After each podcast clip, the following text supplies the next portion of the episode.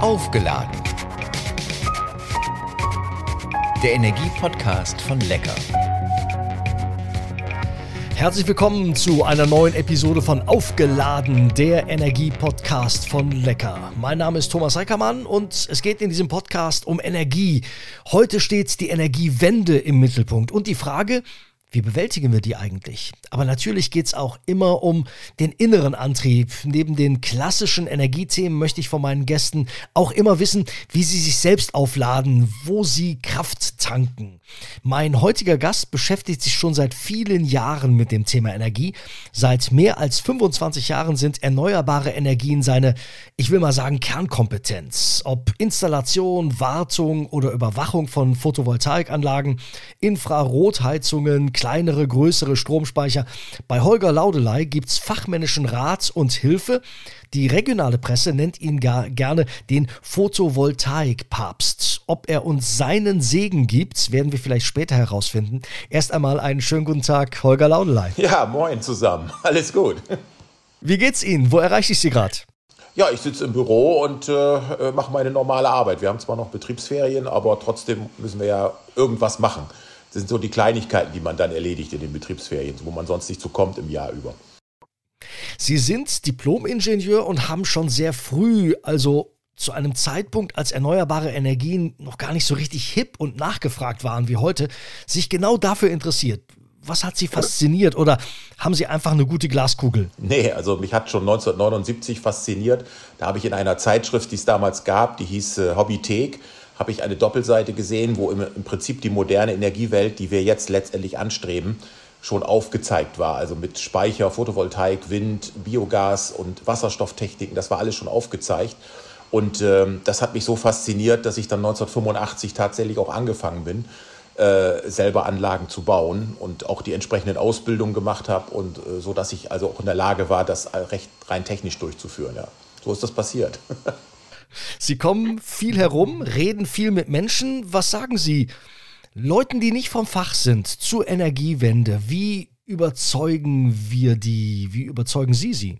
Ja, es ist zunehmend schwer geworden. Also wir haben ja am Anfang, äh, wie das vor 30 Jahren so losging, war das gar nicht so schwer. Da haben sie die ganzen Pioniere gehabt. Das waren alles völlig überzeugte Wahnsinnige. Die haben alles mitgemacht. Und äh, wir kommen jetzt in eine Phase, die Freaks haben jetzt alles, was sie brauchen und wir kommen jetzt in eine Phase, den normalen Bürger mitzunehmen und das ist, wird zunehmend schwerer, weil eben auch die Bürokratie immer heftiger wird und es wird immer schwerer, Anlagen zu bauen. Wenn doch gerade alle über Erneuerbare reden, dann müssen doch eigentlich ihre Auftragsbücher voll sein. Ist das ja, so? Das, ja, das, das ist schon richtig, ja.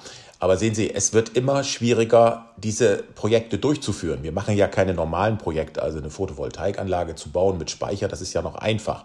Aber wir machen ja komplexe Energiesysteme. Das heißt, wir machen ja auch Mehrfamilienhäuser, wir machen Gewerbebetriebe, wir machen äh, Quartierlösungen und all solche Dinge. Und dazu müssen Sie immer den Netzbetreiber entsprechend einbinden. Und da ist eine Bürokratie dahinter, die fast nicht mehr machbar und umsetzbar ist.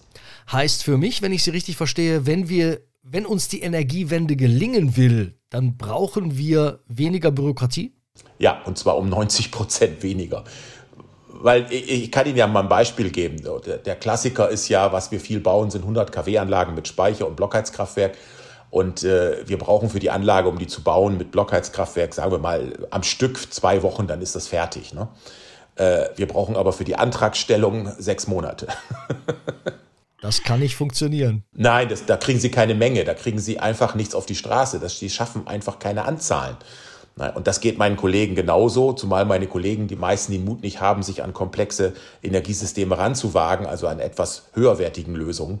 Und äh, insofern geht es einfach nicht voran und es geht, wird nicht schnell genug gehen. Das ist leider so, ja.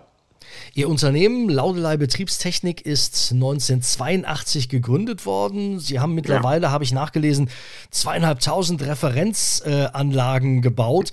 Bürokratie ist äh, das eine. Äh, was brauchst du noch? Ja, es äh, braucht eigentlich von der Technik gar nicht mehr so viel, weil wir haben schon einen riesen Baukasten an Technik zusammen. Da müssen wir eigentlich nur noch reingreifen. Was jetzt kommen muss, ist eine wirklich exzessive Zusammenarbeit mit Netzbetreibern, und zwar mit den Übertragungsnetzbetreibern, also äh, sprich auch mit den äh, Netzbetreibern, die letztendlich für, das, für die Mittelspannung zuständig sind. äh, für, für die sogenannten Verteilnetzbetreiber, dass man eben mehr, mehr Möglichkeiten hat, äh, das Netz zu überwachen und das Netz zu regeln. Und daran hakt es an allen Ecken und Kanten, weil sie einfach nicht verstehen wollen, dass auch im Netz Speichertechniken eingesetzt werden müssen. Und da, das ist das größte Problem, was wir im Moment haben. Und die Regierung reagiert darauf gar nicht. Ähm, dann reden wir aber auch mal kurz über Brückentechnologien wie Gaskraftwerke. Mhm. Weil die Erneuerbaren können ja nicht von null auf jetzt alles leisten. Ähm, wie lange werden wir die noch brauchen? Also äh, ich halte Gaskraftwerke nicht für eine Brückentechnologie, sondern für eine Technologie der Zukunft aus einem ganz einfachen Grunde, weil wir ja schon mit Blockheizkraftwerken arbeiten und Blockheizkraftwerke sind ja nichts anderes als auch Gaskraftwerke letztendlich darstellen. Und äh, ich glaube, dass wir Gaskraftwerke brauchen, weil wir sie eines Tages mit selbst hergestellten erneuerbarem Wasserstoff oder sogar erneuerbarem Methangas betreiben werden. Und äh, deswegen müssen wir jetzt Gaskraftwerke errichten. Wir müssen die Kohlekraftwerke ersetzen durch Gas. Und eines Tages werden wir aus erneuerbaren Energien, werden wir so viel Gas erzeugen können, dass wir diese Gaskraftwerke auch betreiben können. Es wird ohne Gaskraftwerke, ohne Grundlastkraftwerke nicht gehen. Es gibt ja noch viele weitere Themen, die mit der Energiewende zu tun haben. Also Wärme, Sanierung, Wärmepumpen im Häuserbestand. Haben wir überhaupt genug Handwerker? Macht das Sinn mit den Wärmepumpen? Also es gibt viele, viele, viele Fragen, ähm, auf die es äh, so viele Antworten noch nicht gibt, oder? Nein, es ist ein Riesenproblem. Äh, wenn Sie bei mir die Wärmepumpe ansprechen, ähm, dann haben Sie einen Wärmepumpengegner vor sich. Und zwar aus einem ganz bestimmten Grund. Äh, die Wärmepumpe ist nur gut geeignet für die klassischen Passivhäuser, die jetzt im Neubau sind. Dafür können Sie eine Wärmepumpe verwenden.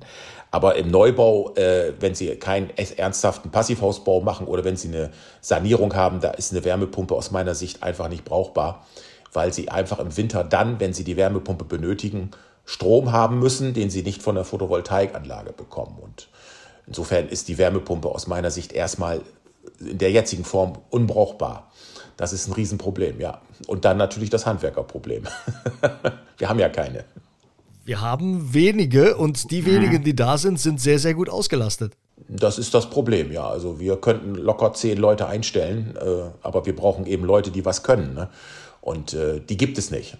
Ich habe neulich ein äh, sehr aktuelles Video von Ihnen gesehen, wo Sie mal ein bisschen vorgerechnet haben, ähm, wie die Speicherung funktioniert, wie viel Energie wir brauchen und so weiter und so fort. Ähm, wer sich darauf einlässt, äh, der sollte sich das unbedingt mal ansehen.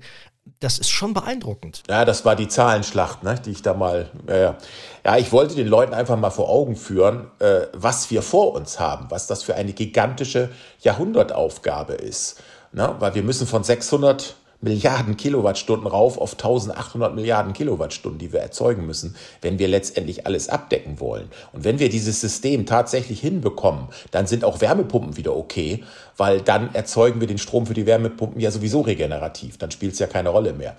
Und äh, diese Zahlenschlacht, die ich dargestellt hat auch viele Kritiker auf den Plan gerufen. Äh, viele glauben einfach nicht, dass das so ist. Aber jetzt müssen Sie eins bedenken, ich bin totaler Praktiker.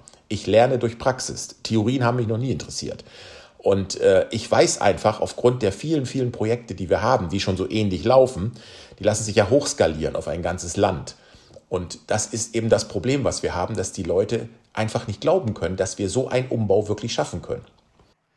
Hm, wie sieht denn dann die Zukunft aus, äh, Holger Laudelei? Ist es dann so, dass wir auf äh, alle paar Meter sozusagen ein Windkraftrad hagen und auf äh, nahezu jedem Haus eine Photovoltaikanlage ist? Das wäre eine gute Vorstellung, wird aber leider sich so nicht realisieren lassen. Die Überzeugungsarbeit bei den einzelnen Menschen zu leisten, ist einfach zu groß und wir haben auch einfach zu wenige Handwerker, die in dem Bereich arbeiten können. Äh, die Zukunft sieht aus meiner Sicht, und das sagt jetzt jemand, der ernster, wirklich ernsthafter Atomkraftwerksgegner mal war, ich fange an umzudenken, muss man ehrlicherweise mal sagen. Und zwar nicht auf die klassischen Atomkraftwerke, die wir im Moment ja abschalten, das ist so richtig.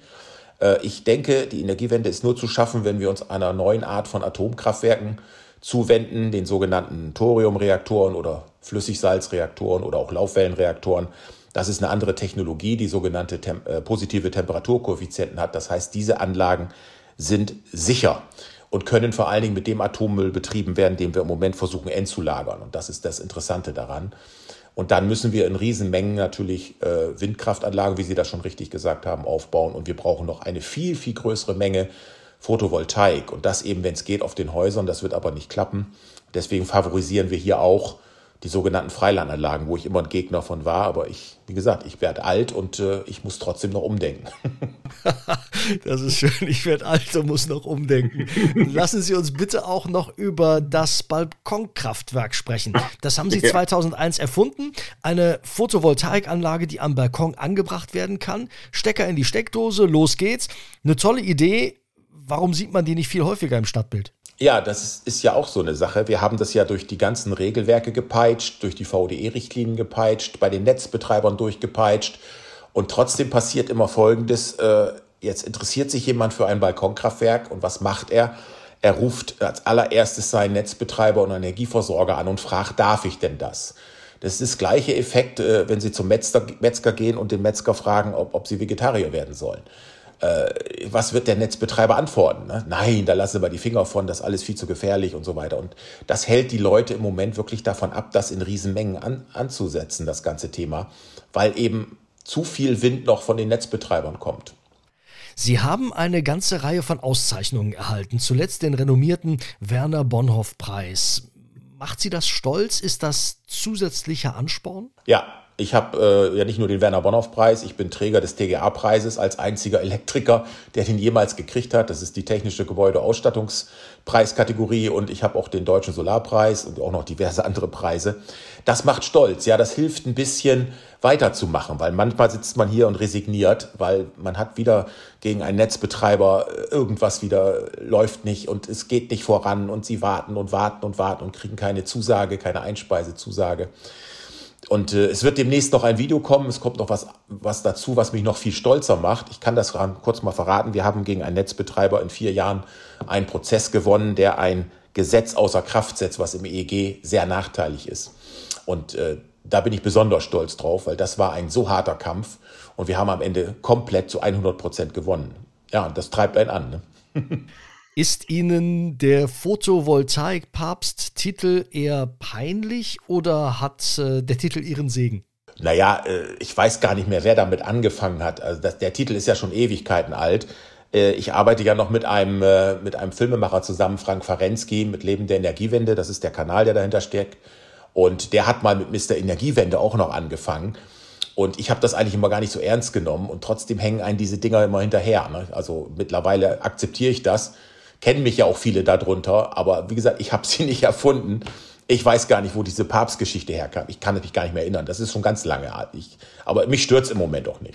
Die neue Regierung ist erst kurz im Amt. Das Jahr ist auch noch jung. Ich spiele mal die Märchenfee. Wenn Sie jetzt drei Wünsche frei hätten, welche soll Ihnen die Politik, vielleicht aber auch die Energiebranche erfüllen? Naja, in Politik und Energiebranche, was hatte ich ja vorhin schon gesagt, 90 Prozent der Bürokratie müssen da weg. Wir müssen ganz andere Entscheidungen treffen können. Jeder Häuslebauer und, und jeder Eigentümer muss solche Entscheidungen treffen können, ohne dass ihm bürokratische Hürden in den Weg gelegt werden. Da kämpfen wir zurzeit für mit unseren sogenannten Bond-Bösewicht-Videos, wo wir aufzeigen, dass es auch ohne Bürokratie gehen würde. Im Moment handeln wir da komplett gegen bestehende Richtlinien. Aber wir machen das trotzdem, weil wir das mit den Balkonkraftwerken auch so gemacht haben. Äh, dann muss man der Politik ganz klar sagen, äh, und das sage ich auch eigentlich normalerweise nicht gerne, im Moment macht diese Regierung alles richtig, was Energiewende anbelangt. Die Zahlen sind nicht hoch genug. Ich würde mir wünschen, dass wir im Bereich äh, Wind auf 300 Gigawatt gehen und im Bereich PV auf 600 Gigawatt. Aber das kann ja noch kommen. Und der dritte Wunsch ist, und das ist das, was ich so ein bisschen ankreide, Speichertechniken. Die Regierungen fangen nicht an, sich ernsthaft mit Speichertechniken zu beschäftigen.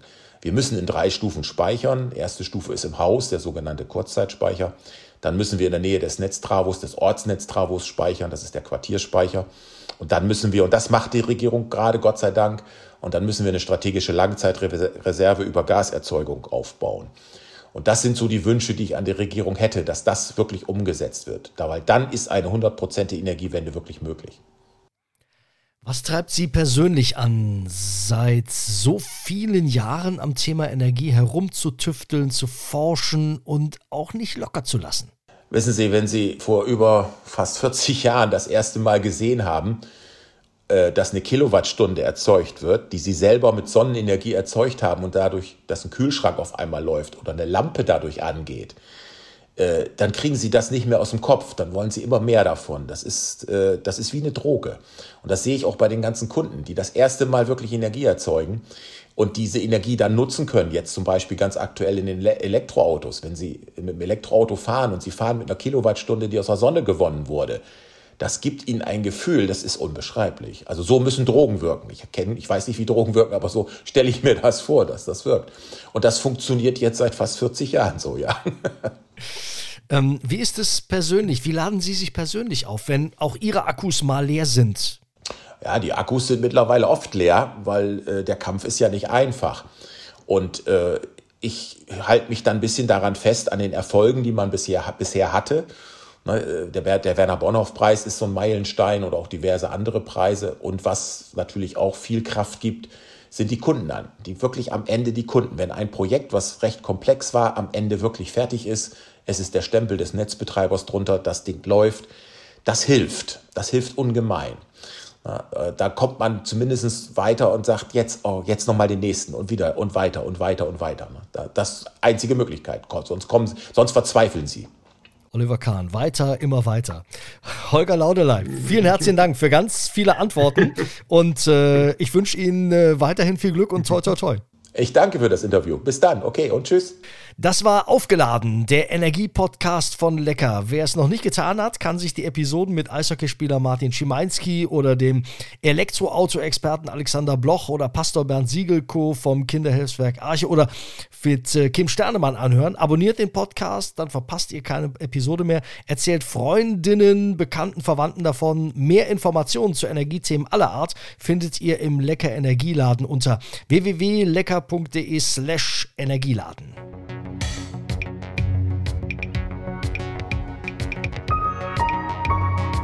Aufgeladen. Der Energie-Podcast von Lecker.